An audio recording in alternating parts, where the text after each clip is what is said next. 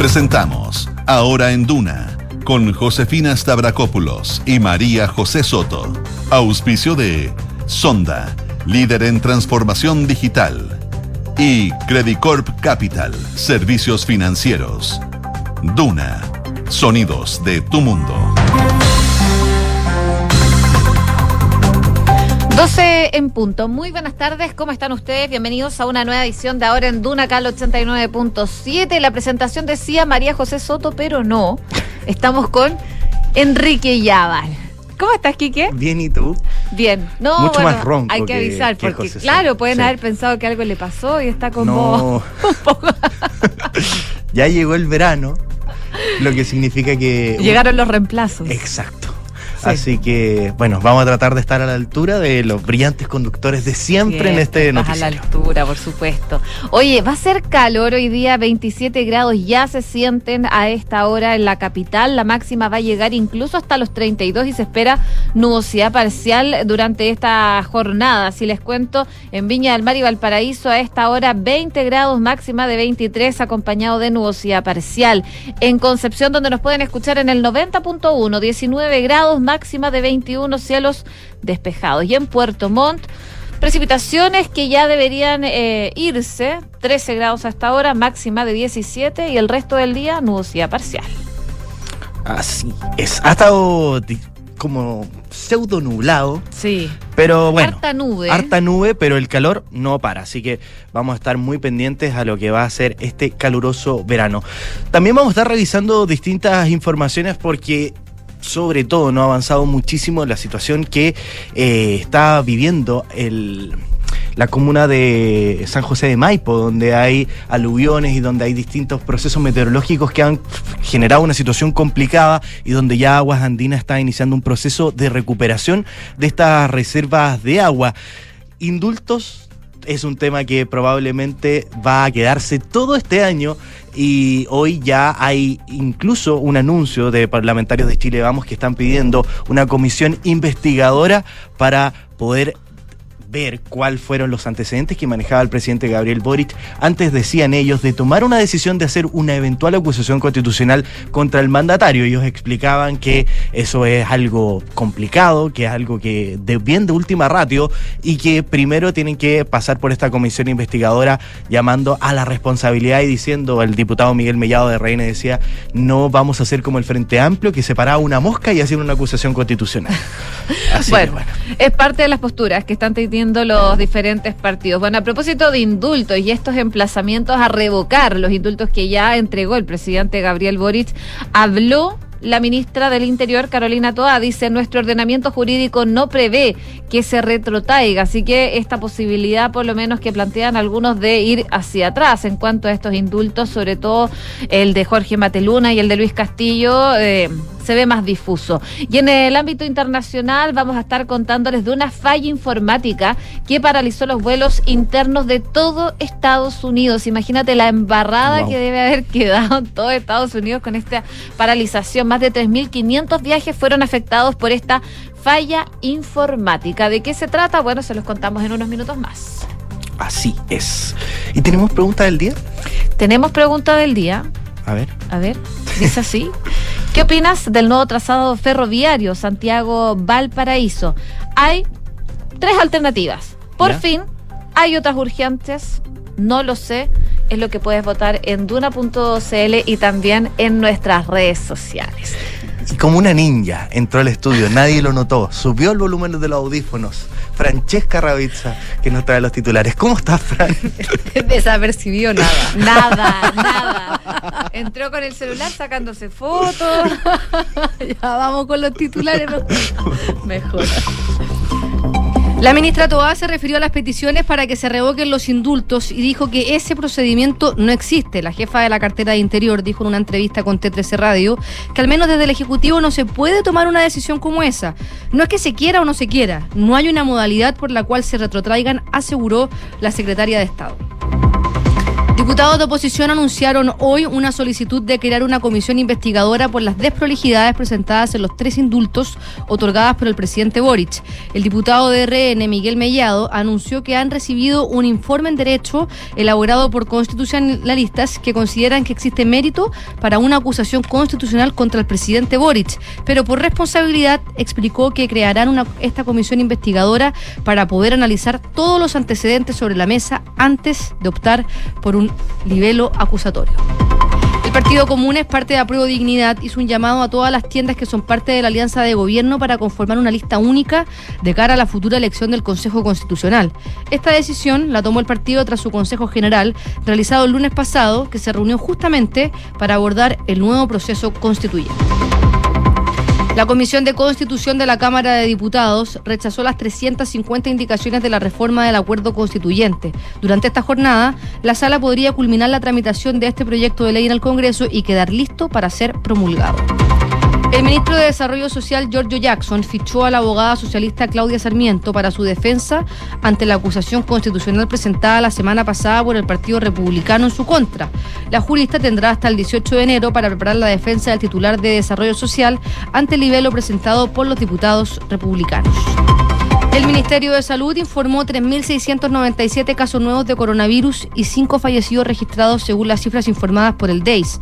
La positividad nacional llegó al 14,69% luego de que se informara el resultado de más de 18.000 exámenes entre antígeno y PCR. En cuanto a camas críticas, estas llegan a estar disponibles en 276 camas habilitadas a nivel nacional. Y Estados Unidos dejó en tierra de, a todos los vuelos por un fallo informático. La Agencia de Aviación estadounidense pidió paralizar las operaciones y aseguró que está trabajando para restaurar el servicio y no hay indicios de ciberataque por ahora. En total, son cerca de 4.000 vuelos los que se han visto afectados entre retrasos y cancelaciones. La Fiscalía inició una investigación contra Dina Boluarte y Alberto Tarola por presunto genocidio y homicidio calificado. La investigación preliminar también alcanza a los ministros del Interior y de Defensa y está basada en las muertes durante las manifestaciones de diciembre del 2022 y enero de este año. Y murió en Roma el cardenal australiano George Pell, el ex tesorero del Vaticano, acusado y absuelto de abuso sexual. El sacerdote, que tenía 81 años, falleció por complicaciones cardíacas vinculadas a una intervención de cadera. La semana pasada había asistido al funeral de Benedicto XVI. Y Nicolás Yarri remontó y avanzó a la ronda final de la quali en Australia. El chileno remontó el partido ante el kazajo Timofey Skatov y ahora va por un cupo en el cuadro principal donde se medirá ante el estadounidense Emilio Nava. En tanto, Tabilo y Barrios no superaron la segunda fase. Muchas gracias, Fran. Que estén bien. Nos vemos. Nos vemos.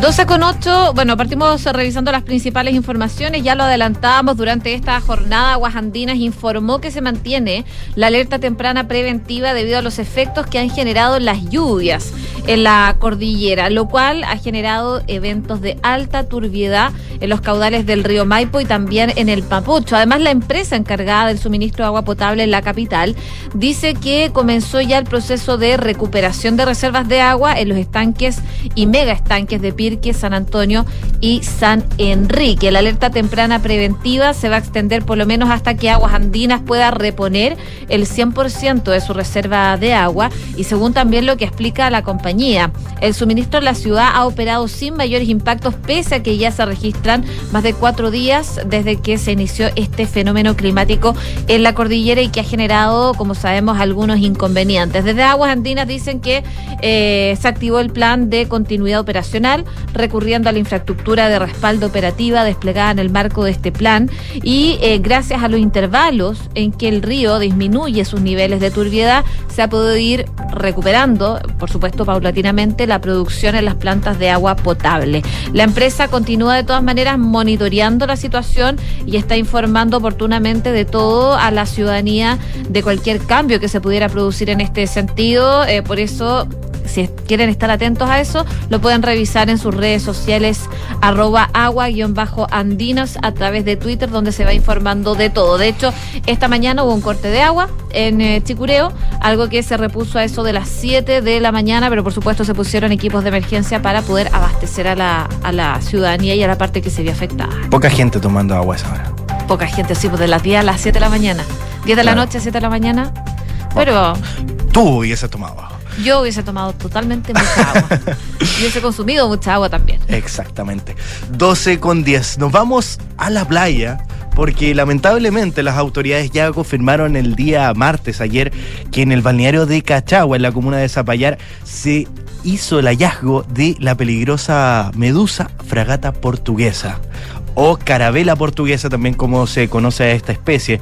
A raíz de esta situación, ya varios funcionarios de la municipalidad de Zapallar debieron instalar una bandera advirtiendo la presencia de este ser vivo, cuya picadura, recordemos, podría causar hasta la muerte, una picadura bastante complicada y por eso también es noticia que tengamos a esta fragata portuguesa nuevamente visitando las costas de nuestro país.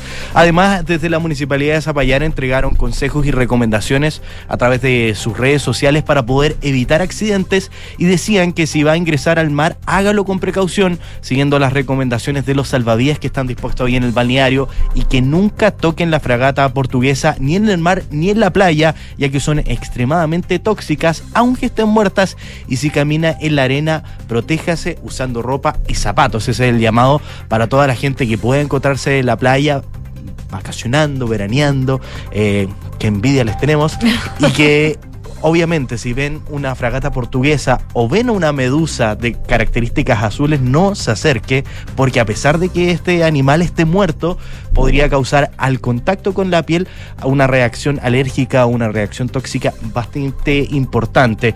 Explicaban también desde el municipio que en el caso de picaduras van a tener un dolor intenso como si hubiesen recibido una quemadura y un enrojecimiento en la zona y se debe lavar inmediatamente con agua de mar la zona afectada y poder retirar los restos de los tentáculos. Decían no aplique agua dulce y tampoco debe frotar o rascar la piel con la arena o la toalla. Aunque por ahora esta especie solo ha afectado este balneario de la quinta región, en el pasado se han encontrado especies desde el norte, en Narica, hasta el sur, en las islas de Chiloé, y también se han encontrado en el archipiélago de Juan Fernández. El Ministerio de Salud informó que estos hallazgos existió una gran eh, variabilidad en términos de ocurrencia y los números de los ejemplares detectados, lo que podría estar relacionado con la dirección y la velocidad de los vientos, la temperatura superficial del mar y otros factores ambientales que dificultan el desarrollo de modelos predictivos para poder prever su presencia. Así que el llamado, por supuesto, es a estar alerta. Si ve algo azul que no sea el mar, puede ser una fragata portuguesa, así que retírese. ¿Has tenido encuentros con medusa? Sí, y picaduras. Sí. Sí, duele, pero dicen lo, la gente, los expertos, que la, picadura de la fragata portuguesa es muchísimo mucho más peor, me imagino. No, Así que, ser terrible. Bueno, pero las medusas ya hace años que están llegando a nuestras costas. Son Yo hace dos años estuve ahí en la región de Valparaíso, nos estábamos bañando con unos amigos en el mar y de repente apareció una medusa, pero gigante. Y una persona no muy sensata, que estaba ahí bañándose también, agarra un palo y lo entierra la medusa. La medusa se desprende, como que se empieza a desmembrar. Y todos tuvimos que salir corriendo del mar con un dolor, porque dolía todo, todo, todo. Ah, o sea, Al, al... enterrarle el palo, la medusa se empezó como a desmembrar y, empezó a, estar en toda la orilla de la playa toda la gente con un dolor, porque claramente duele cuando te pica una medusa. Esto debe haber sido más leve, pero igualmente mal, mala acción. Bueno, cosas que pasan en épocas de verano. 12 con 13, seguimos en la región de Valparaíso porque el gobierno eh, del presidente Gabriel Boric irrumpió en la agenda de movilidad al anunciar este proyecto que les comentábamos ayer que busca unir el Gran Santiago con el Gran Valparaíso y parte de localidades que se ubican entre medio eh, por una conexión ferroviaria. Sin embargo, el proyecto no dejó contentos a todos, por supuesto, porque siempre hay gente que no queda eh, feliz o muy feliz con algunos anuncios. Y estamos hablando precisamente del alcalde Jorge Charp, el alcalde de Valparaíso, que criticó esta propuesta que no incluyera a la comuna específicamente de Valparaíso, a la comuna. Y la última estación propuesta según lo que se conoce, del tramo sería la del Salto, que está en Viña del Mar.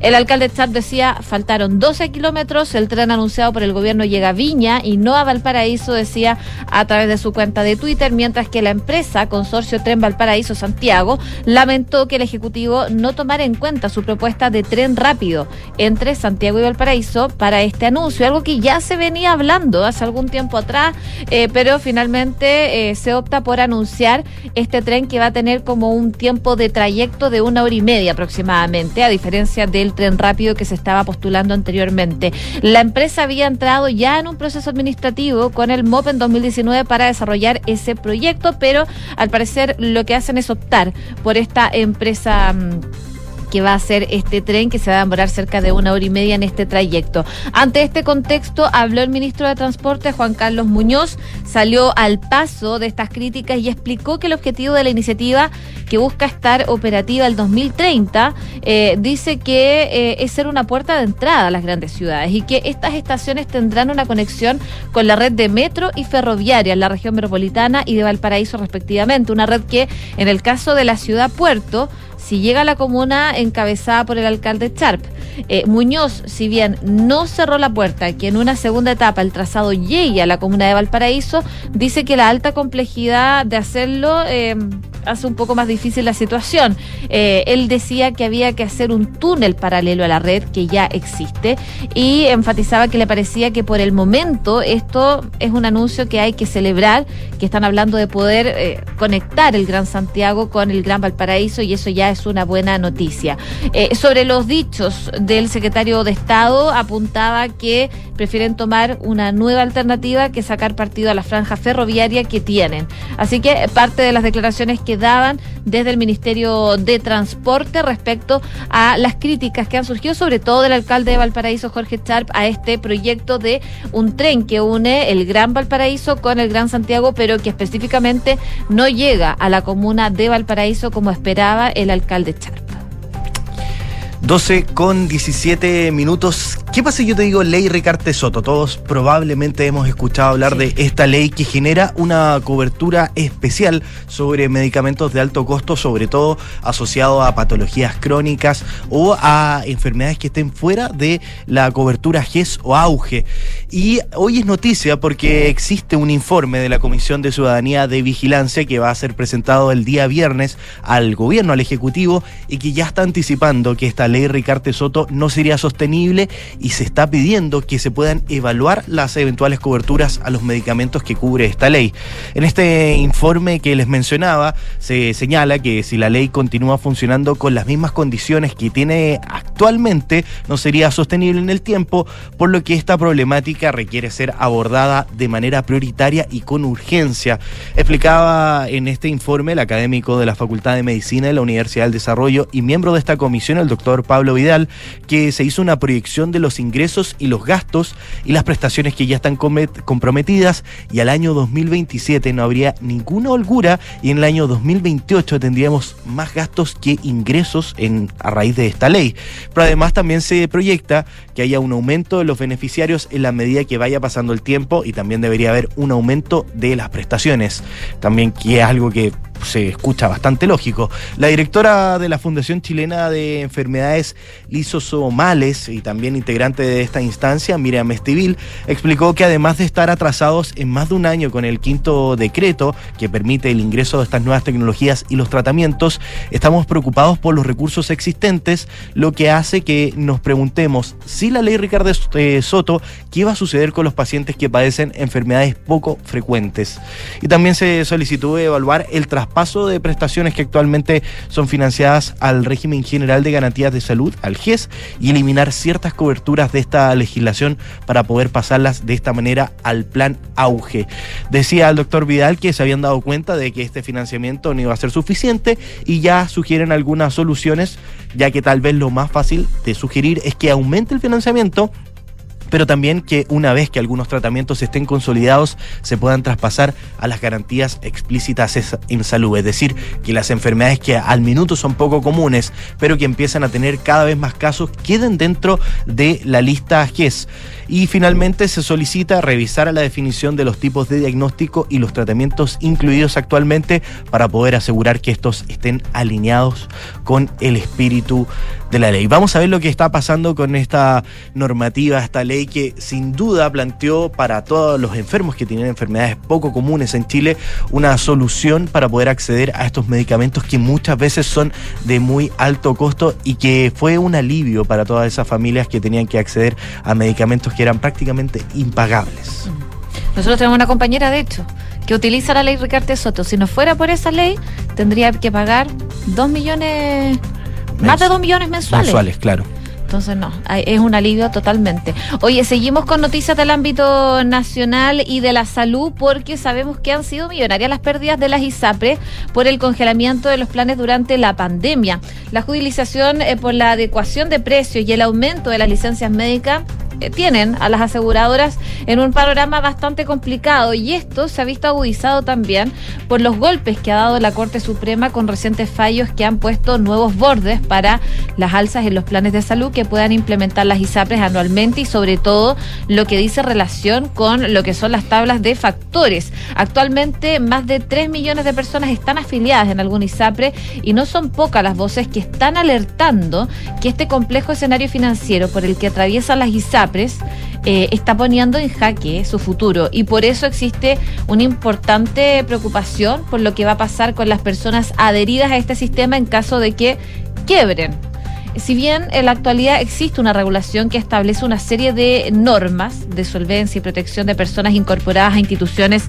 de salud previsional, administradoras de fondos de pensiones y compañías de seguro, eh, motivadas precisamente por el quiebre de las ISAPRES de vida plena en el año 2003, desde el Congreso ya comienzan a deslizarse algunas propuestas para ir en aumento de la protección de los afiliados. Y en este sentido, el diputado y presidente de la Comisión de Salud de la Cámara, Tomás Anticipó un oscuro escenario en caso de que una o más ISAPRES entren en insolvencia y paralelamente otra pueda estar quebrando, diciendo que la ley no cuenta con herramientas que puedan dar una solución que sea realmente efectiva. Y por eso eh, lo que dice él es que cientos de miles de beneficiados que padecen enfermedades preexistentes y que han cotizado por muchos años corren el riesgo inminente de quedar en la indefensión en la cobertura de salud. Ante esa situación, eh, el parlamentario presentó un proyecto de ley que lo que busca es dar una garantía a los actuales beneficiarios de que ante la quiebra de una ISAPRE será el Estado quien asuma la responsabilidad de otorgar los beneficios contratados, sin deterioro de coberturas ni cambios sustanciales en las condiciones contratadas y las sentencias judiciales que obliguen a la entrega de las prestaciones a los beneficiados. Eh, cerca del 40% dice de los afiliados de ISAPRE tienen alguna preexistencia que genera un grado de cautividad, es decir, no tienen la alternativa de cambiarse a otro Y hay muchos pacientes que han ganado fallos en la Corte Suprema y que les entregan medicamentos de alto costo. Y si alguna de ellas quiebra, alguna de ellas de las ISAPRE, por supuesto que nadie sería responsable de esos fallos. Si bien el congresista calificó el régimen especial como un grupo E, lo que él plantea, aclaró que en ningún caso tiene similitud práctica con los grupos tradicionales de FONASA A, B, C y D, sino más bien en un régimen especial en el cual las personas que estuvieron afiliadas a un ISAPRE que quebró tienen que seguir pagando lo que establece su contrato y recibiendo las prestaciones de dicho plan firmado por cada uno de los afiliados. 12 con 23 minutos. Kraken, sublinajes, variantes, Omicron, un sinfín de palabras ya conocidas para algunos, pero que empiezan a alertarnos sobre lo que podía ser una nueva ola de contagios masivos de COVID-19 en el mundo y que por consecuencia podría llegar a nuestro país. Y por eso el día de hoy un grupo de ex autoridades de gobierno, entre las que destacaban la ex ministra Carla Rubilar y la ex subsecretaria de Salud Pública Paula Daza, junto a alcaldes de la oposición, en específico la alcaldesa de Providencia Evelyn Matei y el alcalde alcalde de Puente Alto, Germán Codina, presentaron hoy medidas para poder reforzar la vacunación bivalente contra el coronavirus, acusando y deslizando una crítica directa al Ministerio de Salud, diciendo que no ha realizado una campaña comunicacional para llamar a las personas a inocularse. Fue en específico la ex ministra de Desarrollo Social, Carla Rubilar, que afirmó que la iniciativa había nacido desde los alcaldes de Puente Alto, Germán Codina, y de Providencia, Evelyn Matei, quienes han establecido que hay nuevos protocolos y mecanismos para poder aumentar los locales de vacunación y también la extensión horaria para poder aumentar esta cobertura. Una crítica que han hecho varios ciudadanos de decir, ok, sigue el proceso de vacunación, pero ya los vacunatorios no existen, no están. Entonces, esta medida... Están súper vacíos también, uno pasa claro, afuera y no hay nada. Pero nos acordamos de estos mega vacunatorios que estaban en lugares públicos, en parques municipales, en estadios, donde llegamos muchos a poder vacunarnos y que ahora ya no existen nos perdimos un poco. ¿Dónde nos tenemos que vacunar? Es una información que no habíamos sabido tanto y por eso los alcaldes dicen estar impulsando esta nueva campaña.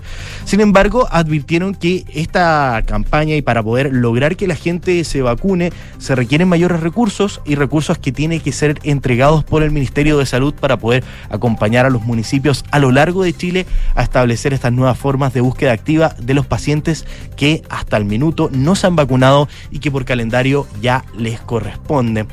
La jefa comunal de Providencia, la alcaldesa Evelyn Matei, destacó que los chilenos somos súper disciplinados, pero no ha habido un llamado a la importancia de vacunarse y es que por eso lo están haciendo ahora. Según la alcaldesa Matei, solamente el 20% de los adultos mayores que viven en su comuna han podido recibir esta vacuna. Lo que preocupa, decía, es que no hemos visto campaña comunicacional de parte de la Subsecretaría de, Salud Pública y ella terminaba la frase y decía, como que esto no existe. Así que, por supuesto, el llamado no solamente para los adultos mayores, sino para la gente que tiene enfermedades eh, más complicadas, que son enfermos basales, puedan acercarse a vacunarse. Eh, los calendarios de vacunación están dispuestos en el Ministerio de Salud, en la página que ya hemos visitado y que hemos visitado durante dos años. Más, tres, yo Y tres años. Así que la invitación, por supuesto, es a vacunarse, a estar mejor protegido ante la eventual llegada. No, la eventual llegada no, ya llegaron. Ya llegó, ya está. De hecho, ayer creo que fue la ministra de Salud acá en Duna en Punto, decía que ya se había descubierto esta variante en el aeropuerto, en este testeo que se están haciendo. Dos personas habían sido detectadas ya. Así que probablemente ya hay, hasta el minuto, eh, los llamados de todas las autoridades han sido mantener la calma, tratar de cuidarse, vacunarse los enfermos de mayor riesgo, pero mm, se ha descartado de que estas subvariantes, estos sublinajes de Omicron sean más mortales. A ver si más rato tenemos la entrevista con algún especialista que nos pueda explicar mejor lo que está pasando con la pandemia. De todas maneras. 12 con 26 minutos. Oye, hay datos bastante interesantes sobre esta ley, la 21.334, que permite modificar una vez a la vida el orden de los apellidos. Y el registro civil informó que hay un total de 28.228 personas que ya han cambiado el orden de sus apellidos. Dentro de los datos que se destaca está que los apellidos que más se han cambiado de orden, es decir, los que originalmente fueron inscritos como primer apellido y ahora pasan a ser el segundo, está González, encabeza el ranking, con 1150, Muñoz, 852 y Pérez con 633. También desde la Dirección Nacional del Registro Civil dicen que las mujeres mayores de 18 años son las que más han hecho uso de esta ley que permite cambiar el orden de los apellidos con 16.000 1.178 cambios, mientras que 9.936 corresponden a hombres. También eh, da cuenta que 13.358 recién nacidos han sido inscritos con el apellido de la madre primero de un total de 187.112 registrados desde la entrada en vigencia de esta normativa, mientras que 2.114 menores de 18 años han cambiado el orden de sus apellidos a través de la presentación de una solicitud de común acuerdo de los padres. Desde el registro puntualizan que fue un desafío para el que se prepararon junto a todos los funcionarios. Se desarrolló formularios, sistemas informativos, operativos para que hoy, a un año del inicio de la normativa, se haga un balance positivo, ya que han atendido este requerimiento de miles de familias de este país. Así que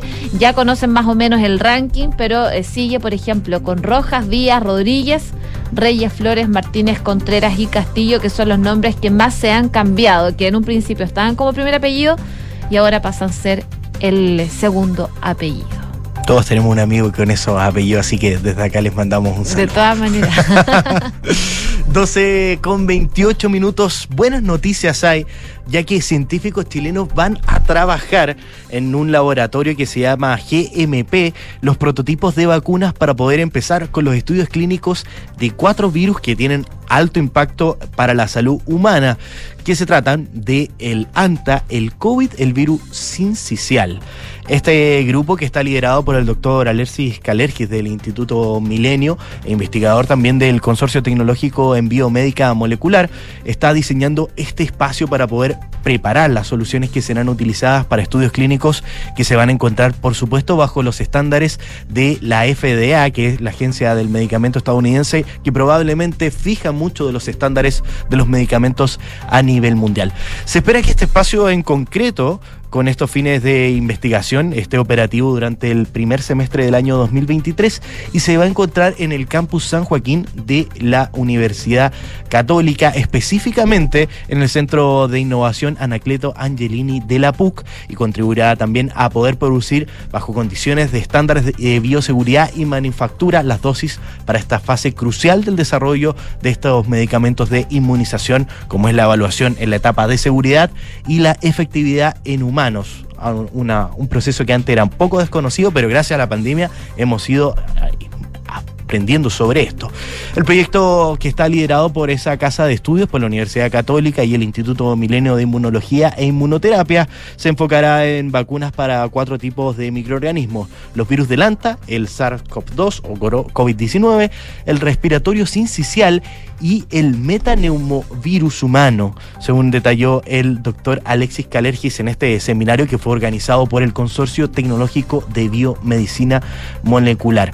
Así que él decía que este centro de innovación de la UCE está diseñado para poder albergar iniciativas de este tipo, en este caso como un proyecto que busca que los prototipos de las vacunas que desarrollamos tengan buenos resultados y puedan formularse de buena manera, permitiendo trasladar posteriormente a estudios científicos clínicos. Este último corresponde, decía, al estudio para desarrollar en Chile la primera inmunización a escala global del el metaneumovirus humano, una condición de alto impacto para la población pediátrica en todo el mundo y que a la fecha no dispone de una vacuna para poder desarrollar. Así que buenas noticias, tecnología en estos virus tan comunes que hemos escuchado todos. El metaneumovirus no lo había escuchado nunca, pero pero los otros sí. Así que muy buenas noticias las que llegan desde el Instituto Milenio de Inmunología. 12 con 31, tenemos que hacer una breve pausa comercial. Antes los invitamos a votar en la pregunta del día que dice así, ¿qué opinas del nuevo trazado ferroviario Santiago-Valparaíso? Hay tres alternativas. Por fin, ¿hay otras urgencias? No lo sé. Puedes votar en dura.cl y también en nuestras redes sociales. Hacemos una breve pausa comercial y seguimos revisando más informaciones aquí en Ahora en Duna, el 89.7. Cada viaje necesita un equipaje. Cada equipaje, una aventura. Cada aventura necesita un terreno. Y en cada terreno necesita solo una cosa. La nueva versión de Peugeot Landtrek Diesel 4x4. Con tracción y rendimiento para ir donde quieras. Con caja automática, motor de 180 HP y hecha bajo la norma Euro 6. La nueva versión de Peugeot Landtrek Diesel, automática y 4x4. Esa tracción en todos tus terrenos. Conoce más en peugeot.cl. Edificio Lift de Inmobiliaria Hexacón. Es un espacio para vivir en la mejor ubicación de Vitacura, en un barrio tradicional, a pasos de todo lo que necesitas. Vive conectado con el diseño y la ciudad, en departamentos de dos y tres dormitorios. Un proyecto donde la arquitectura está concebida desde el atrio principal, lo que define un estándar residencial superior. Conoce más en www.exacon.cl.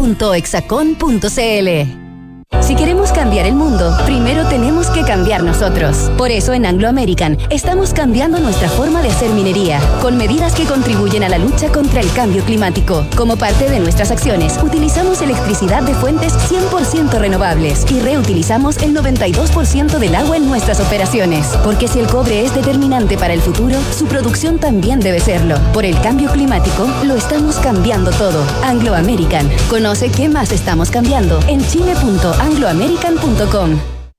Somos GTD y sabemos que cada empresa, sin importar su tamaño, tiene múltiples necesidades.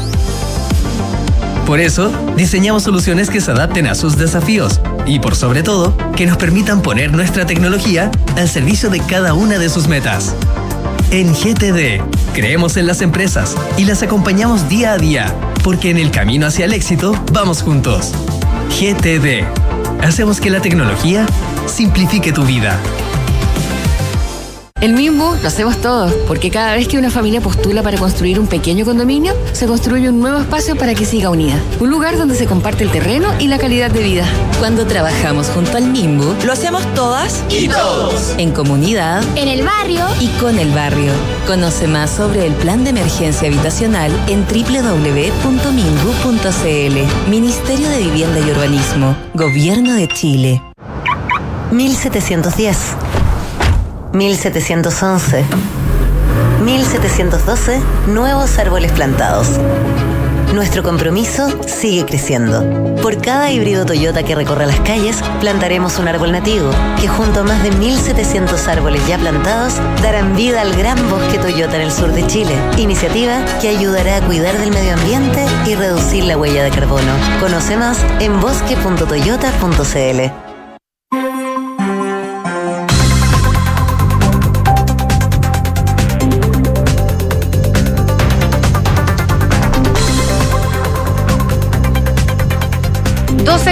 35 minutos, estamos de regreso en ahora en Duna, Cal 89.7. Es momento de revisar noticias del deporte con Francesca Ravizza, que ya está con nosotros en el estudio. ¿Cómo estás, Fran? Muy bien, ¿y ustedes? Bien, también. Qué bueno. Oye, Nicolás Jarry le fue muy bien en las quali del Australian Open porque ya pasó a la, a la ronda final, está muy muy cerquita de poder volver a un cuadro principal de un, de un Grand Slam un Nicolás Yarri que eh, la ha tenido difícil desde que el 2020 tuvo que cumplir su sanción, ¿se acuerdan? Por este doping que le marcó positivo a propósito de una contaminación cruzada y finalmente está marcha ya 160, 155 del ranking ATP y remontó un partido ante el kazajo Timofey Skatov, que es 144, y se metió en la ronda final de las clasificaciones del Abierto de Australia, el primer Grand Slam de la temporada, en un partido que duró 2 horas y 21 minutos y ganó en tres sets 4-6, 7-5 y 6-1. En la siguiente ronda se va a enfrentar al, al estadounidense Emilio Nava, que es 178, que uno dice ya, 178 en el papel debería ganarle, pero Nicolás Yarri eh, tiene un nivel más alto de un 155, solo que eh, le ha costado ir subiendo en el ranking, sobre todo también por el ranking congelado, y un 178 también puede ser engañoso, o sea, no creo que haya muchísima diferencia entre ellos dos, de hecho viene de ganarle a Yuichi Sugita, que es 913 del ranking, o sea, tampoco dice mucho de, de, ese partido, que igual le ganó en tres sets, 6-3, 3-6 y 6-3, que tampoco... una pregunta porque las cuales son partidos anteriores al torneo, claro. Eh, que desgastan bastante, pero tienen las mismas características no, de, se juegan a tres sets. Ah, ok. Y los Grand Slams se juegan a cinco, eh, en, la, en, la, categoría masculina. Y estas quali, claro, porque eh, para poder estar en, en, el cuadro principal uno entra por ranking o por invitación y está este, este precampeonato, podríamos decir, que es para ganarte un cupo en en el cuadro principal, no solamente de Grand Slam, también hay otros torneos que, los tiene, pero generalmente los Grand Slam son los más complejos. Y, es muy... Y, reparte puntos también, ¿o no? Sí, pues los Grand Slam reparten... No, pero en, la quali no va sumando puntos, yo creo que sí, mucho menos, porque es parte del, porque es parte de un, de un del circuito. Del circuito pero, pero igual es importante, más allá de que si es que repartiera o no repartiera puntos, lo importante de estar en una squad de un Grand Slam es que estás jugando en un torneo con características de un Grand Slam a nivel organizativo, a nivel de, cómo se mueven los otros tenistas, puedes participar en entrenamientos con, con grandes deportistas también, o sea... También te da como la, gracia. Es el roce también, es ir creciendo en tu nivel como como tenista. A los que le fue mal fue Alejandro Tavilo y Tomás Barros que perdieron en la segunda fase y no alcanzaron a pasar a la siguiente ronda para seguir en, una lucha, en la lucha por, por avanzar a las quali. El equipo ideal de fútbol, cambiando de tema rotundamente, que hace anualmente la Federación de Historia y Estadísticas del Fútbol, tiene por supuesto como cabezas a Messi y Mbappé. Era de esperarse, ¿no? Era de esperar. Este es un ranking que hace la IFFHS por sus siglas en inglés. Lo encabezan Messi, Mbappé y, Mense, y Benzema, que no jugó el Mundial, recordemos. Como arquero, el arquero del Real Madrid, Thibaut Courtois, y en defensa están Hakimi, eh, Josco Gabridol, Virgil van Dijk, Alfonso Davis, que fue la revelación de Canadá, en el Mundial de Qatar, una Canadá que no volvía, si no me equivoco, 24, 26 años que no estaba en un Mundial. Y, fue la gran revelación este, mm, este jugador. Messi aparece en el medio, en el medio campo junto a Luka Modric y Kevin De Bruyne. Y en el ataque aparece Mbappé con dos que no fueron al Mundial, que es Karim Benzema, que es el actual balón de oro, y Erling Haaland, el noruego, que Noruega no clasificó al Mundial. Eran como bien esperables los nombres que aparecen en este ranking, no hay grandes, no hay grandes novedades. Lo que sí llama la atención, claro, es que haya dos, dos jugadores que son de altísimo nivel que no está, que no fueron al mundial, pero Joaquín Benzema, eh, Joaquín Benzema nada que ver, po. Karim Benzema, Karim Benzema no fue por un tema ya que tenía, ya se supo con el entrenador Didier Deschamps que renovó también con la selección de Francia. Hubo toda una polémica, no sé si se enteraron, que pasó desapercibida porque eh, le preguntaron, creo que al, al- al presidente de la federación o al ministro de deporte de, de Francia, que qué opinaba de, de que Zidane no hubiese llegado a, a- a la selección francesa. Y dijo, no, me- no me importa Zidane, me da lo mismo que se busque club, si me Ah. hace elegir entre Deschamps y entre Zidane, eh, yo me quedo siempre con Deschamps y Súper amoroso. súper amoroso y, sal- y salieron algunos ministros. Relaciones Se- cordiales. Fue un tema ya a nivel de Estado. eh, a Zidane hay que respetarlo. Hasta Mbappé salió. ¿Y eso en conferencia de prensa? No, una entrevista que Ah, dio entrevista. con un diario. Y, y luego hasta Mbappé dijo, hay que respetar a Zidane, es el máximo ídolo de la selección francesa, o sea, más respeto, también entrenador del Real Madrid mucho No, tiempo. como que lo ninguneó con todo. Claro, como debe haber habido algo, pero como que se desubicó, tuvo que salir a pedir disculpas después Sí, me imagino. por, por su dicho. Oye, Gabriel Suazo, que dejó Colo Colo, eh, porque sí o sí él quería eh, continuar su carrera en Europa, fue bastante polémica su salida. Eh, fue capitán de Colo Colo, ya está como un, indiscutido en la selección chilena, estaba revisando la- las alineaciones en las que tuvo las clasificatorias de Qatar, participó en, en seis compromisos y, y en tres fue titular, entonces ya está tomando cierta importancia en la roja en todo este recambio. ¿Y por qué es importante eh, el futuro de Gabriel Suazo, más allá de que nos guste o no nos guste Colo Colo?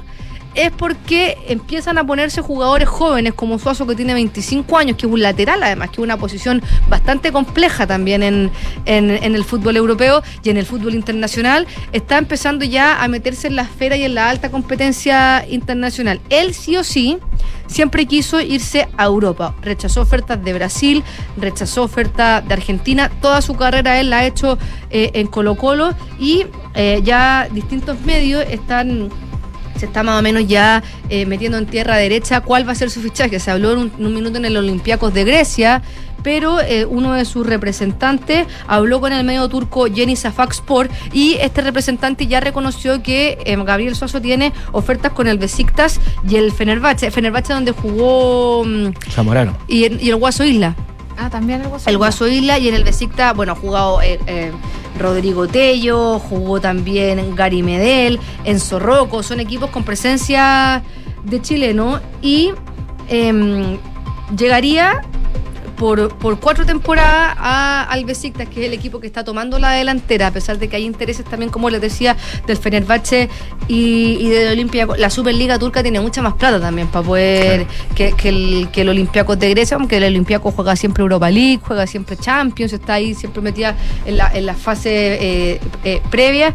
Pero eh, el Besiktas llevaría la delantera y aquí es interesante porque tendría que competir con dos jugadores que están bien, bien en esa posición de lateral derecho. Uno es el turco Umut Meras de 27 años, que ya desde el 2019 es parte de la selección de su país. Casi toda su carrera la ha hecho en la Superliga Turca, excepto un paso que tuvo por el fútbol francés. Y después está el francés de origen congoleño, que es Artur Musaku, que nació en Francia, representó a Francia en las categorías inferiores y ahora es internacional con la selección del Congo. Tiene 29 años y también su carrera eh, ha sido siempre en, en Europa. O sea, estuvo en el Valenciennes de Francia, en el Olympiacos y jugó en la Premier League con el West Ham. Entonces, eh, yo creo que el Besiktas, si es el equipo que él va a escoger, es un buen lugar porque va a tener competencia, nos va a ser titular indiscutido y siempre la competencia, si es que tú tienes buena cabeza, es sana porque te ayuda y te obliga a exigirte si quieres ser titular.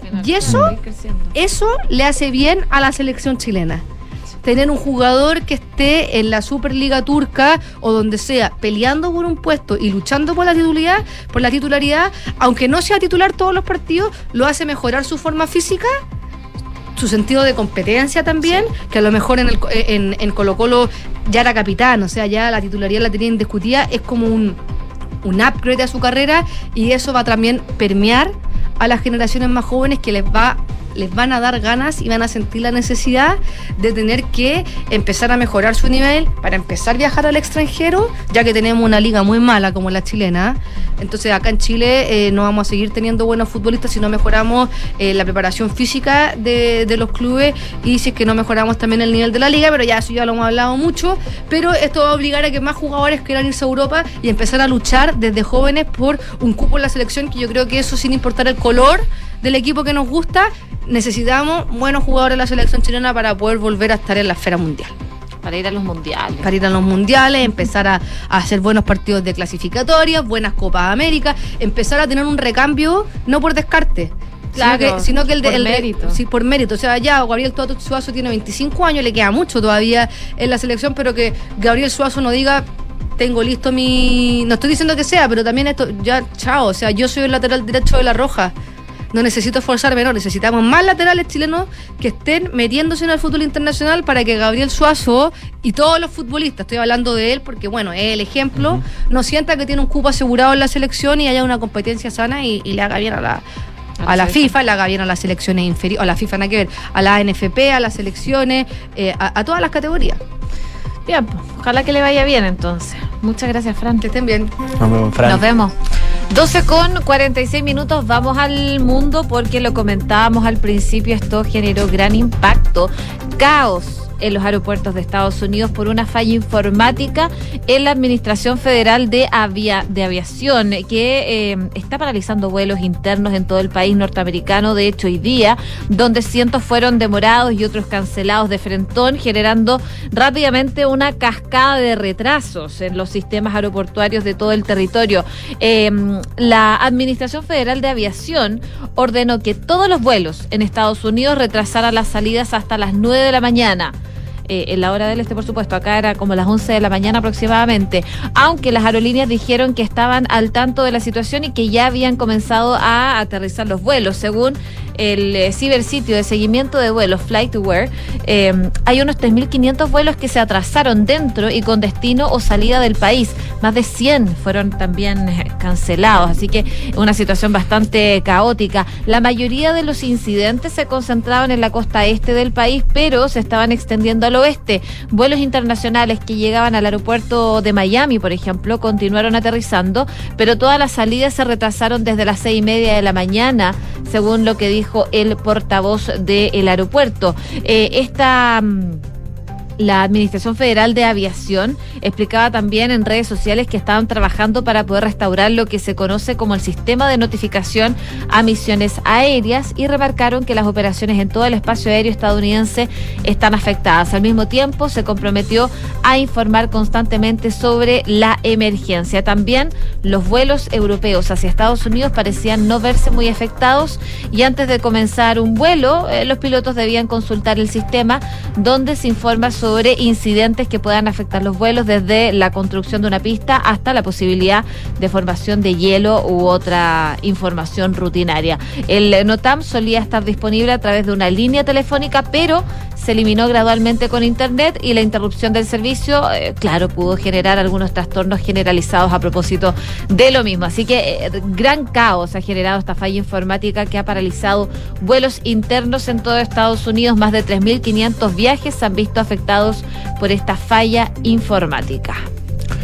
12 con 48 minutos nos vamos a dar una vuelta por el mundo, pero acá en nuestro vecindario, porque nuestros países vecinos, eh, Perú y Bolivia, experimentan álgidos días de protestas masivas. Ayer conocimos que el gobierno de la presidenta Dina Boluarte pudo sortear este voto de confianza en el Congreso, que le entregó la confianza al gabinete que había conformado la presidenta Boluarte, Pero a pesar de eso, las protestas en ese país siguen y en específico, ayer el presidente del Consejo de Ministros, el ministro Tarola, publicó el decreto supremo que declara la inmovilización social obligatoria en el departamento de Puno por la situación de conflictividad actual que vive esa zona del país. El decreto supremo declara en la región de Puno por el término de tres días de calendario la inmovilización social obligatoria de todas las personas en su domicilio, es decir, un toque de queda en el marco de este estado de emergencia que tiene Perú decretado a nivel nacional desde las 20 horas hasta las 4 de la mañana.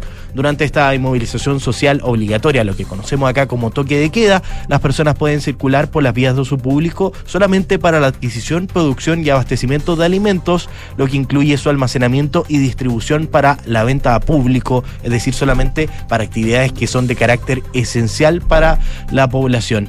Eh, hay algunas excepciones, eso sí, que que tienen las personas, como por ejemplo el personal que se dedica a los servicios de salud, la gente que trabaja con medicinas, la continuidad de los servicios de agua, saneamiento, agricultura, pesca y transporte, vigilancia y seguridad, los deliveries y los restaurantes quedan fuera de esta medida. En Perú, eso sí, las protestas siguen. De hecho, a esta hora, la policía informa que hubo un vehículo que prestaba transporte de personal policial en la base de Conguya hacia Huincho, que fue afectado por las distintas paralizaciones que se viven ahí en ese país. Y hay piquetes de manifestación en esa ciudad que se encuentran entre los alrededores del aeropuerto Alejandro Velasco Las protestas que no cesan en el Perú. Situación parecida a la que vive Bolivia, donde miles de personas ya estaban participando en marchas convocadas para poder pedir la libertad de Luis Fernando Camacho, que es el gobernador opositor de Santa Cruz, quien propuso una lucha en todo el país por la recuperación del Estado de Derecho, la democracia y la libertad de los presos políticos en medio de varias manifestaciones, donde se sumaron otras regiones como La Paz, donde hubo enfrentamientos entre grupos oficialistas y plataformas ciudadanas. Las jornadas cívicas de varias de las nueve regiones de Bolivia convocaron a manifestarse contra la reciente detención del gobernador opositor de Santa Cruz, con críticas al sistema judicial al que se acusa de ser un instrumento de persecución del gobierno del presidente Luis Arce. La movilización principal está aglutinando a miles de manifestantes en la Oriental Santa Cruz, que es la mayor región boliviana, donde una marcha llegó hasta la plaza principal de esa ciudad bajo la consigna Libertad para el país y liberación para Camacho. Así que protestas con características similares viven nuestros vecinos países Perú y Bolivia, que esperemos pronto puedan llegar a una solución pacífica al respecto. Oye, y en noticias más alegres, les cuento que ayer se celebraron los Globos de Oro. Me imagino que varios pudieron ver ya a los ganadores, hubo varias sorpresas ahí, pero otra sorpresa que se dio fue la presencia del presidente de Ucrania, Volodymyr Zelensky, que eh, realizó una inesperada aparición en esta ceremonia. Él dio un discurso que estaba pregrabado y en su mensaje afirmaba que Ucrania va a detener la agresión rusa y sostuvo que las futuras generaciones deberían conocer la guerra solamente a través de las películas. La Primera Guerra Mundial se cobró millones de vidas, la Segunda Guerra Mundial decenas de millones. No habrá una Tercera Guerra Mundial, no es una trilogía. Espero que todos ustedes estén con nosotros en nuestro día de la victoria, dijo el presidente ucraniano, quien también instó a los espectadores y a los asistentes a la ceremonia a decir la verdad en sus redes sociales y la televisión. El discurso de Zelensky fue presentado por el actor Champagne, eh, quien se mostró visiblemente emocionado. Eh, dijo, si la libertad de soñar fuera una lanza, me enorgullece presentar a un ser humano que esta noche, dijo, representa la punta más afilada de esa lanza. Así que eh, bastante sorpresa generó este discurso del presidente ucraniano Volodymyr Zelensky en la celebración de los Globos de Oro. Que aparece como en, todas las premiaciones. Sí, ¿no es cierto? Sí. En todos los eventos tiene una, un discurso pregrabado. Así que bueno, capaz que sea los premios Altazor también, no sé. todos. ¿Cuáles se realizan acá los Caleuche? Los premios Caleuche, los premios de la SCD, los Pulsar, varios. Millones. Pero bueno. A lo mejor en uno de esos aparece Excelencia. 12 con 53. Estás en Ahora en Duna. Y volvemos a nuestro país. Eh, sobre todo en temas relacionados a los polémicos indultos presidenciales que otorgó el presidente Gabriel Boric al 30 de diciembre del año 2022. A eso de las 11 horas del día de hoy en el Congreso Nacional en Valparaíso, diputados de Chile Vamos y de otros sectores de la oposición anunciaron una solicitud para crear una comisión especial investigadora sobre las desprolijidades en estos indultos presidenciales. La acción fue coordinada por la bancada de diputados de Renovación Nacional, quienes analizaron ayer un informe jurídico, un informe en derecho sobre una posible acusación constitucional contra el presidente Gabriel Boric, que optaron finalmente por primero impulsar esta comisión investigadora, la cual busca tenga un carácter más transversal y se puedan conocer todos los antecedentes que tuvo el mandatario a la hora de poder otorgar estos indultos. Se ha invitado a suscribir esta solicitud a diputados de todos los partidos de Chile Vamos, quienes estuvieron en el anuncio. Eh, parlamentarios también de republicanos, ex del Partido de la Gente, del Centro Democrático Unido y de la DC. Esta petición en concreto fue ingresada esta mañana a la Cámara de Diputados apuntando a esta instancia que reunirá antecedentes sobre los actos del Ejecutivo relacionados a la concesión de estos indultos particulares por parte del presidente de la República con el concurso del Ministerio de Justicia y Derechos Humanos. También esta petición señala que los indultos concedidos, como ya el propio gobierno ha reconocido de manera desprolija, resultan especialmente reprochables en tanto tiene lugar en el marco de la crisis de seguridad más grave que vive Chile en las últimas décadas.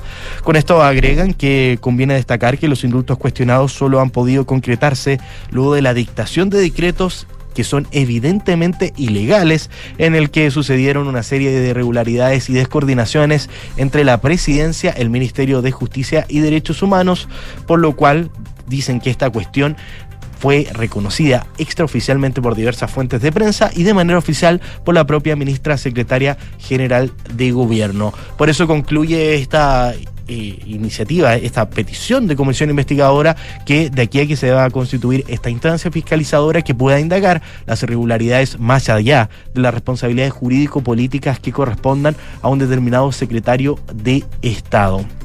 El diputado Frank Sauerbaum de Renovación Nacional explicaba que si bien en el informe que recibieron existe eh, elementos suficientes para poder acusar al presidente Gabriel Boric de manera constitucional, la oposición entiende que la situación política que vive el país y la incertidumbre que hay, eh, esta iniciativa de impulsar una acusación constitucional contra el presidente Gabriel Boric puede dañar muchísimo a la democracia, así que por eso el Comité de Diputados de Renovación Nacional opta antes por hacer esta comisión investigadora para poder tener en concreto los antecedentes y poder justificar o no una nueva acción posterior.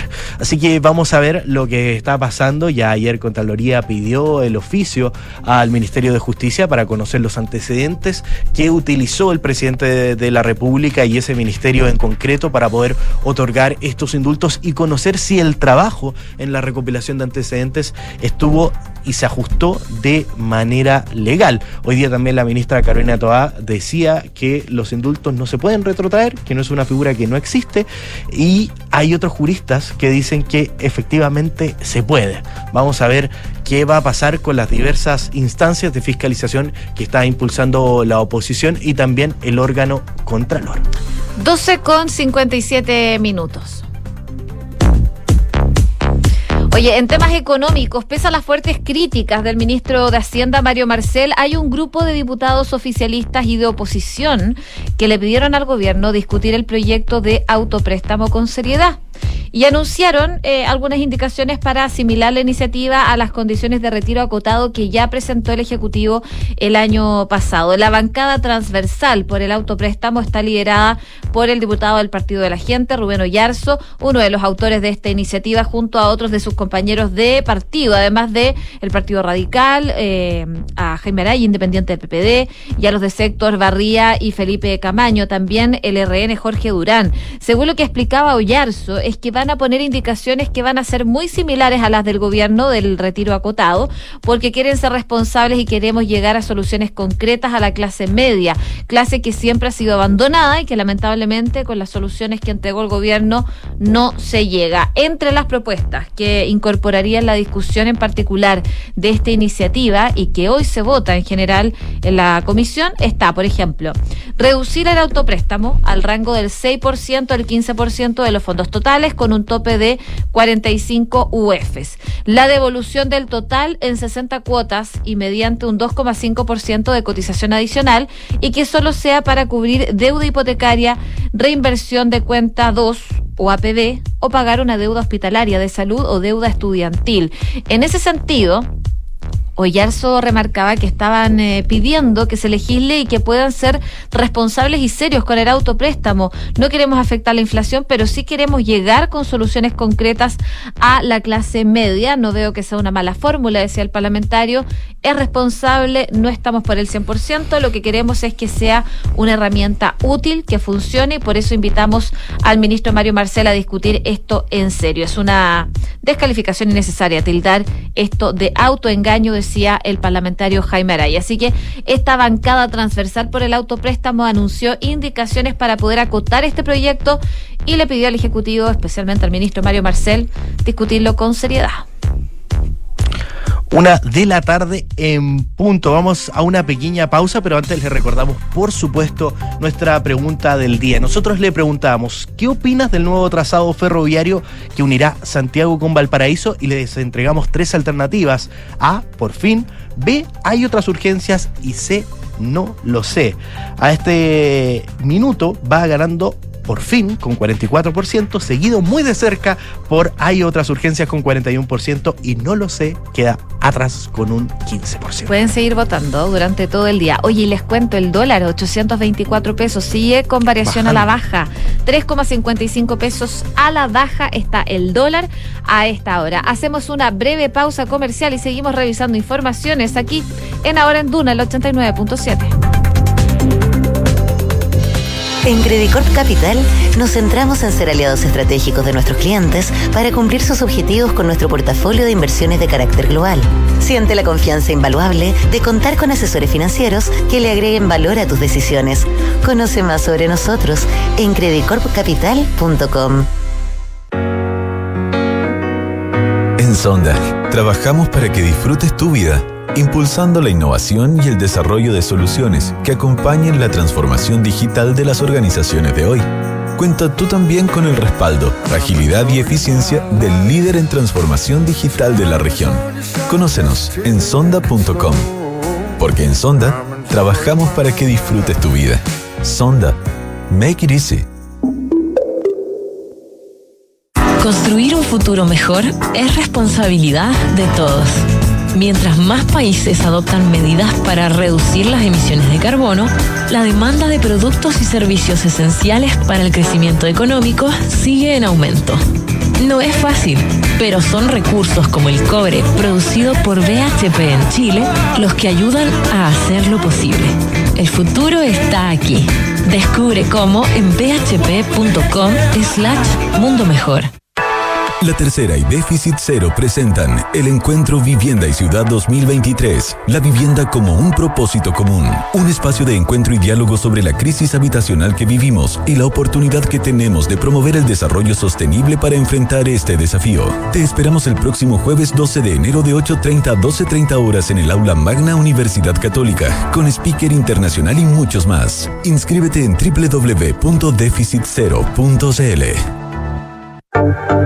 Deja tu inversión en manos de los que saben. Invierte sin preocupaciones con Ingebec. Invierte sin excusas. Compra un departamento con entrega inmediata o en verde y te regalamos hasta el 10% de pie y pago del saldo hasta en 48 cuotas. Contacta a uno de nuestros asesores para que te evalúen y accede a beneficios que te ayudarán a lograr tu objetivo. Ingebec Inmobiliaria. Tu inversión, nuestro compromiso. Renta líquida mínima sugerida 1.500.000 pesos.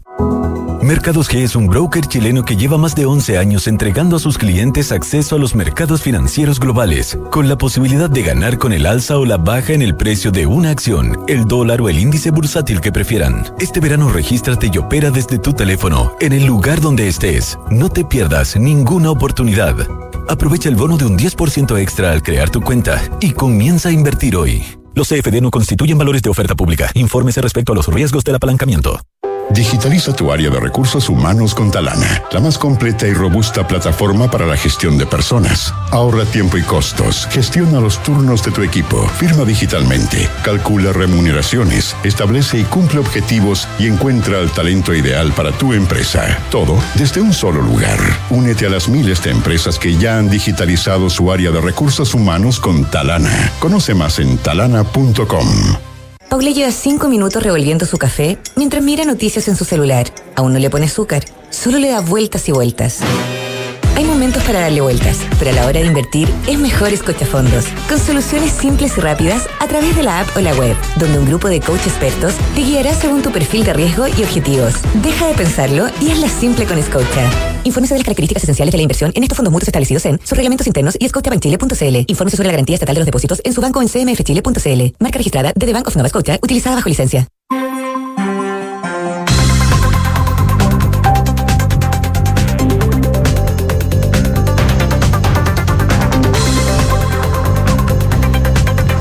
Una con cuatro minutos, estamos de regreso en ahora en Duna, Carlos 89.7. A esta hora en Santiago 28 grados. La máxima va a llegar hasta los 32 acá en la capital. Y ya está con nosotros nuevamente Francesca Ravizza para revisar los principales titulares.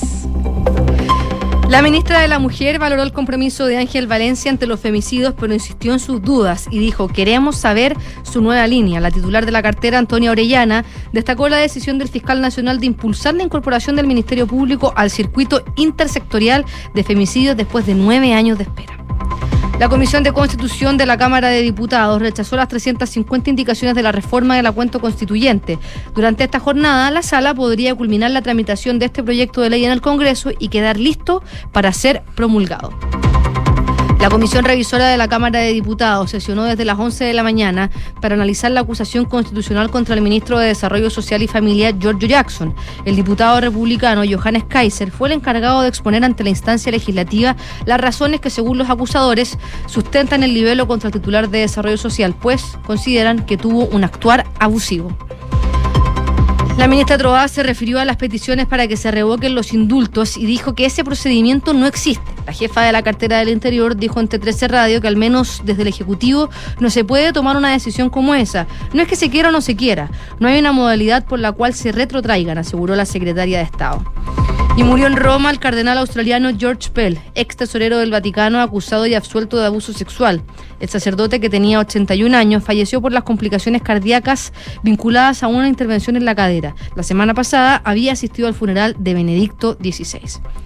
Y Nicolás Yarri remontó y avanzó la ronda final de la quali en Australia. El chileno remontó el partido ante el kazajo Timofey Skatov y ahora por un cupo en el cuadro principal se medirá ante el estadounidense Emilio Nava. En tanto, Tabilo y Barrios no superaron la segunda fase. Muchas gracias, Fran. Que estén bien. Nos vemos. Una con seis, habló la Corte Suprema, eh, más bien lo hace la vocera Ángela Vivanco, que eh, de alguna forma evita referirse a eh, revertir o no los indultos que se dieron a conocer por parte del presidente Gabriel Boric. Pero, claro, el caso ha surgido a raíz de la polémica que se ha generado y sobre todo tras las declaraciones de la vocera de gobierno Camila Vallejo, quien abordó las, dijo, desprolijidades que hubo en la materia y que le costaron el cargo a la ministra de Justicia, Marcela Ríos, y también al jefe de gabinete del presidente Boric. Bueno, e, en esa jornada, la vocera que no se dijo que no se cumplió con el cierto criterio de verificar que se excluyera personas que tuvieran antecedentes complejos previo al estallido y aseguró que no era posible revocar los indultos presidenciales. Es así como esa misma jornada desde la UDI fueron a la Contraloría para analizar si efectivamente el gobierno actuó correctamente o no. A propósito de eso, de todo lo que ha ocurrido respecto a los indultos, la vocera de la Corte Suprema, Ángela Vivanco, dijo que como ya es de conocimiento público, el señor Contralor está pidiendo los antecedentes respecto de los decretos de indulto que se han dictado en días recientes y en consecuencia es un tema que posiblemente, dice,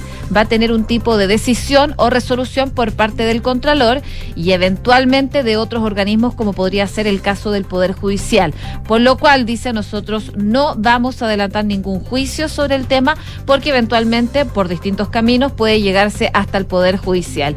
Y esa, ese, ese es el momento en que se tiene que pronunciar sobre la viabilidad jurídica o no de dejar sin efecto, corregir, modificar, etcétera, un decreto de indulto, decía la vocera de eh, la Corte Suprema. Y en esa misma línea eh, dijo y reforzó que el Poder Judicial no puede empezar a pronunciarse sobre los mecanismos que los interesados pueden hacer valer frente a un decreto, porque los caminos pueden ser que eventualmente muchos o ninguno, según la interpretación de las partes, de los expertos en este tema, pueda tener. Lo que sí va a haber es que el Poder Judicial es que si alguna materia relacionada con los indultos llega a la sede, es pronunciarse sobre la pertinencia o no de las acciones que se podrían haber eh, deducido. Parte de las declaraciones que da entonces la vocera de la Corte Suprema respecto a los indultos. Evita referirse a un mecanismo para revertirlo, pero dice que es posible que en algún momento puedan tener que intervenir al respecto.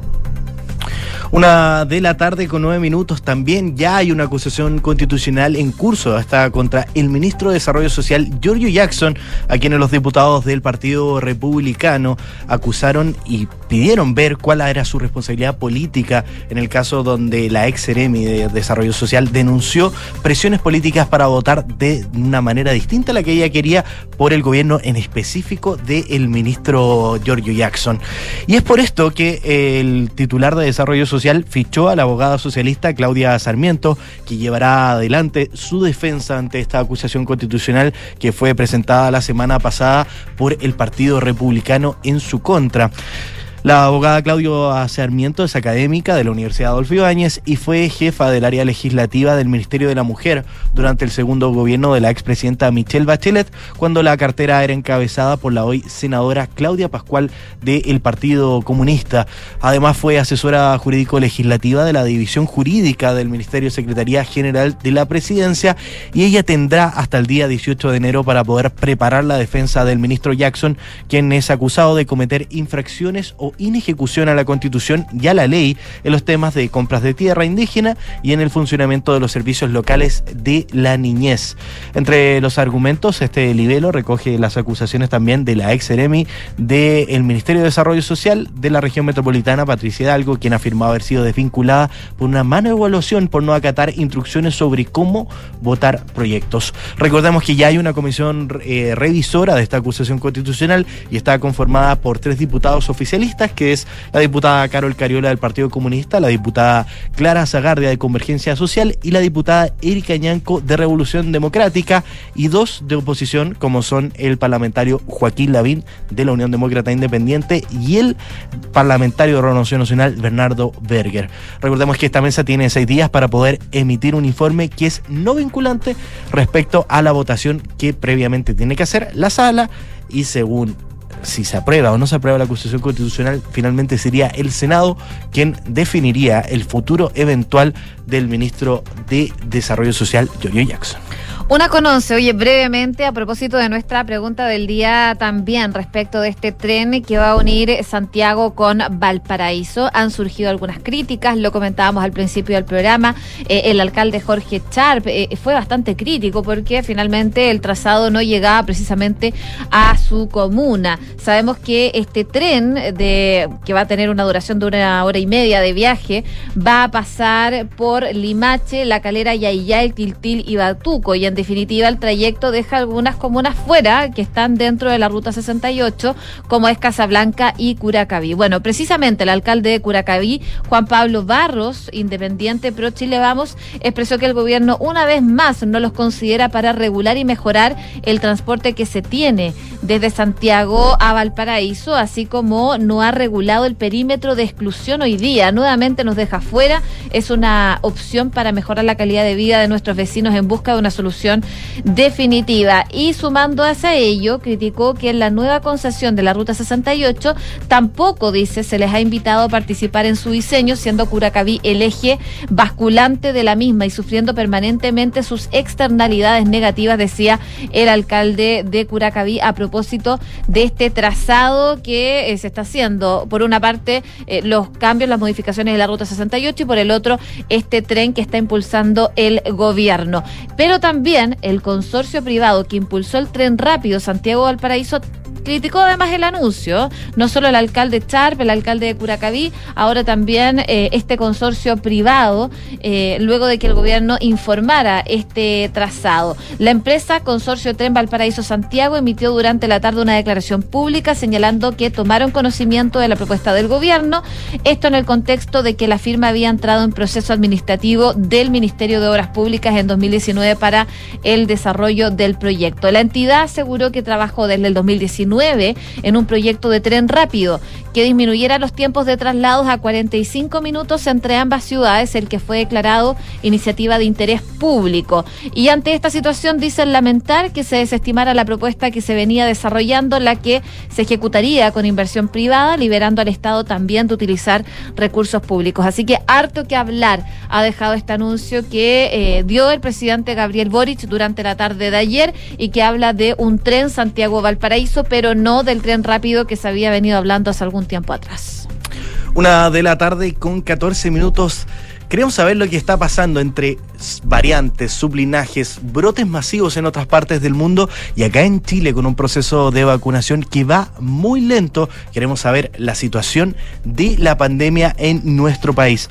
Por eso ya estamos en contacto al teléfono con el doctor Rafael Araoz, que es investigador del Instituto de Ciencias e Innovación en Medicina de la Universidad del Desarrollo. Doctor, ¿cómo estás? Muchas gracias por atender a Radio Duna. Bien, ¿ustedes qué tal? ¿Todo bien? Muchísimas gracias por atendernos. Doctor, queríamos saber un poco la situación que estamos teniendo en la pandemia, donde estamos mirando, nosotros siempre estamos pendientes de los informes que está entregando el Ministerio de Salud y donde parece los, que los exámenes PCR, los exámenes de antígeno, que ahora también se pueden informar, han estado muy bajos y donde la positividad se ha mantenido sobre el 13% en los últimos cinco días. Eh, bueno, yo creo que hay efectivamente ha habido por distintos motivos difícil adivinarlo cierto pero hay, hay un testeo que que, que ha bajado eh, no sé si en forma consistente porque la verdad es que tiene tiene fluctuaciones eh, pero que fundamentalmente yo creo que va un poco en, en, en que eh, la percepción de la importancia de hacerse el test es menos ahora que antes, entonces también cuesta más que la gente se testee. O sea, yo creo que hay, hay harto dato no no formal, ¿cierto? Pero uno sabe que la gente está eh, siendo tiene un umbral más alto para, para, ir a hacerse un examen. Eh, y por otro lado también el, el, acceso al antígeno, si bien se ha facilitado desde el punto de vista del precio, también ha sido eh, un aprendizaje el, ver cómo interpretamos y, cuánto la gente reporta los test positivos que salen por autotoma. Entonces hay harto que, que interpretar. Ahora el hecho es que eh, hay un 13-14% de positividad y eso es bastante estable y eso nos dice que hay una circulación importante de COVID eh, eh, durante este periodo. O sea, no, tenemos un brote evidente como hemos tenido en, en otros momentos, pero hay, hay COVID dando vuelta y eso ha sido la tónica de los últimos meses, la verdad. Sí, da la sensación, doctor, de que ha habido un relajamiento en cuanto a las medidas de autocuidado. Bueno, sabemos que ya hace un rato eh, no es obligatorio usar la mascarilla, a excepción de los centros de, salud, eh, y también hemos visto una baja, y se ve por lo menos cuando uno pasa por fuera de los centros de vacunación, que eh, ya no están tan llenos como antes. Lo comentábamos antes con Enrique, que ya en los centros de vacunación no se ve unas filas tan grandes, de hecho están generando vacío. Si uno se va a vacunar, eh, el trámite es bastante rápido. ¿Hay una falta de comunicación de riesgo por parte del gobierno actualmente en ese sentido? Eso se ha, repetido bastante como, como una crítica. Eh, yo creo que es difícil de, de, poder eh, definir si esto es debido a, comunicación de riesgo o simplemente la respuesta actual de la gente ante la vacunación. O sea, es evidente que la enfermedad hoy en día es, eh, al menos en, lugares con alta vacunación y con alta historia de infección, eh, bien claro que, la, que, el riesgo para la gente, sobre todo la gente joven y sana, es menor y eso, eso va a ser difícil de cambiar. Eh, que, o es difícil que eso no impacte, ¿cierto?, en, cómo la gente enfrenta, por ejemplo, la vacunación. Entonces, siempre se puede hacer mejor todo. Yo no, no, no sé cuán, cuán responsabilidad es de, es de una comunicación de riesgo, no, no, no sé si la va a cambiar mucho la, curva de, vacunación. Ahora, eh, yo creo que es importante recordar, eso sí se puede hacer mejor, ¿cierto? Eh, que, no sé, si uno mira para atrás, en el último año tuvimos eh, al menos 10.000 personas fallecidas debido a COVID. eh, y de esas de esas personas que mueren hay al menos un tercio que no están vacunadas. Todavía eh, hay gente que, que se va a beneficiar evidentemente de, de vacunarse, estar al día de su vacunación. Entonces, eh, yo creo que es un, es un desafío distinto al, al, al, de antaño, pero pero sigue siendo desafiante cómo, cómo mantenemos una, una, una vacunación alta y, bueno, eh, yo creo que eh, el, el, el, el tener ciertos pocos casos eh, y que y que y comillas pocos casos me refiero pocos casos eh, graves y, y de fallecidos en el conteo diario eh, no ayuda a que, aumente la, la, la vacunación ahora eh, eso no es culpa del gobierno eso, eso es una buena eh, y hay que hay que bueno eh, seguir insistiendo y ver qué, qué estrategias a mí me consta por las reuniones del Consejo Asesor que, que es una preocupación del Ministerio y ellos están viendo continuamente cómo, cómo mejorar eso. Estamos conversando con el doctor Rafael Arauz, investigador del Instituto de Ciencias e Innovación en Medicina de la Universidad del Desarrollo.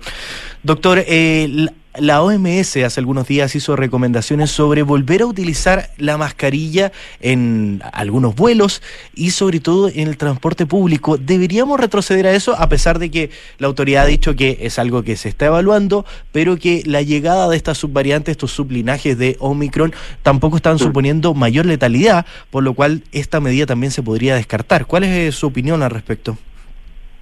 Yo creo que la, situación actual me parece bien el manejo general. Eh, la gente eh, en general aprendió a cuidarse y yo creo que es súper importante que sobre todo las personas de mayor riesgo mantengan eh, un, un, un, un, cuidado eh, mayor al del resto de la población. Es decir, aquí el autocuidado va a importar mucho y en ese sentido eh, el, el poner medidas que dudosamente vayan a tener, no sé, adherencia como volver a usar mascarilla, yo creo que que por ahora no le no veo una, una justificación para insistir en algo que sería bien costoso. Uh -huh. eh, y, y, en ese sentido, la, la, yo creo que el, yo pondría el foco en, en, en, ver cómo podemos mantener a nuestra población vacunada, que es lo que claramente cambió la, la historia de la enfermedad. Si ustedes ven lo que pasó en Hong Kong, que tuvieron un brote de Omicron bien intenso, con mucha mortalidad, eso les pasó porque la población de mayor de edad estaba poco vacunada por temas culturales. Entonces, nosotros hablamos de variantes nuevas, como Omicron y sus subvariantes, que tienen poca letalidad, que tienen poca letalidad en una población muy vacunada. Entonces, eh, eh, yo creo que, que no sabemos la real letalidad que tiene y probablemente sigue siendo una enfermedad que, que es peor que influenza, sobre todo para la gente más susceptible. Entonces, eh, yo creo que el, el concepto acá es ¿Podremos estar como estamos ahora? A mí me parece que sí. Eh, creemos, creo que, que, el manejo general de salud pública yo al menos no cambiaría mucho. Eh, obviamente, cierto, seguir monitorizando y todo lo que siempre uno dice, pero, pero por ahora me parece bien, me parece que, que es una, una estrategia realista. Eh, y el foco lo seguiría poniendo en las vacunas, que es lo que lo que cambió la historia eh, de la enfermedad. Así que desde ese punto de vista yo creo que yo estoy de acuerdo en lo que se está haciendo. Muy bien, doctor Rafael Arauz, muchas gracias por esta conversación con Ahora en Tuna. Que esté muy bien. Que estén súper bien. Chau, chau. Igualmente. Una con 21. Revisamos los resultados de la pregunta del día. Dice así. ¿Qué opinas del nuevo trazado ferroviario Santiago-Valparaíso? Las alternativas son por fin, hay otras urgencias, no lo sé, va ganando por poco hay otras urgencias con un 44% de los votos. Le sigue por fin con un 42% y no lo sé, un 14%. Pueden seguir votando durante el resto del día. Una con 21 minutos saludamos a nuestros patrocinadores porque la transformación digital de tu negocio nunca estuvo en mejores manos. En Sonda trabajan para que disfrutes tu vida innovando y desarrollando soluciones tecnológicas que mejoran y agilizan tus operaciones. Conócelos hoy en Sonda Make It Easy. Credit Core Capital es un holding dedicado a la prestación de servicios financieros con presencia en Colombia, Chile, Perú, Estados Unidos y Panamá. Conoce más en creditcorecapital.com. Nos vamos, bien a continuación cartas notables, luego la segunda edición de Información Privilegiada. Nosotros nos reencontramos mañana desde las 12.